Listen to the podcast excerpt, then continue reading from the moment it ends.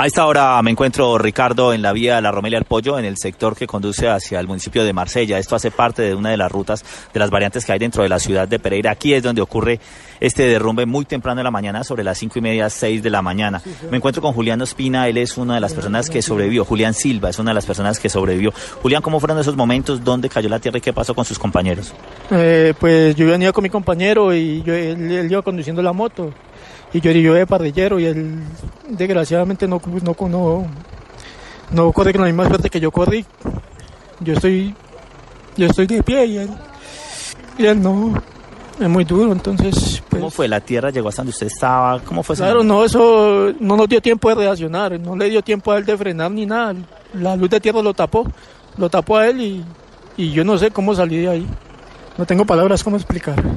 Muchas gracias. Yo sé que usted va a esta hora que le van a hacer atención física y psicológica por parte de las autoridades. Pues en este recorrido se está hablando hasta el momento por parte de las autoridades de que son tres personas que han encontrado muertas hasta el momento, tres personas que lograron rescatar, pero se teme que existan más vehículos y motocicletas en la zona. Pero eh, según las personas que viven en la parte alta, son cerca de 20 familias que han sido evacuadas en las últimas horas, pues era una tragedia anunciada, algo que ya se había anunciado por parte de los habitantes del portal de la villa, que desde hace cuatro años estaban luchando para que arreglaran este alud de tierra o este talud de tierra que estaba sobre la zona y las aguas vertidas del sector de Nacederos tenían tres metros de fondo comiéndole a la montaña.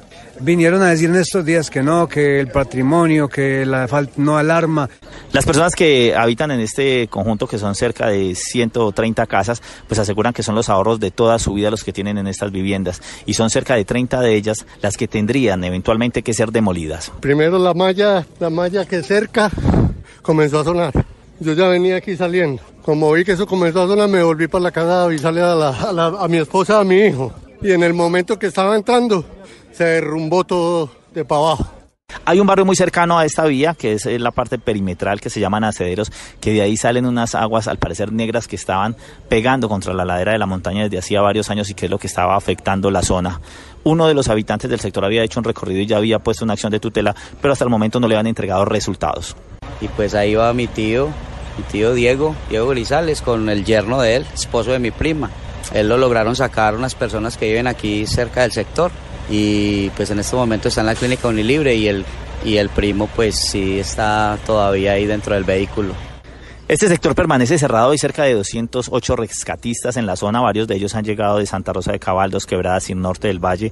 Están todos los organismos de socorro en el sector y se espera que en cerca de dos o tres horas se pueda llegar hasta el centro de este derrumbe para determinar realmente cuál es la magnitud de la tragedia. Las personas heridas han sido remitidas a los puestos de atención más cercanos, mientras que los cuerpos todavía están las eh, personas encargadas de medicina legal en el sector, pues realizando los levantamientos de los cuerpos y se está analizando por parte de ingenieros de Invías y de la misma administración municipal si es necesario evacuar más viviendas y mantener cerrada esta vía por varios días más. En Pereira, el eje cafetero Freddy Gómez, Blue Radio.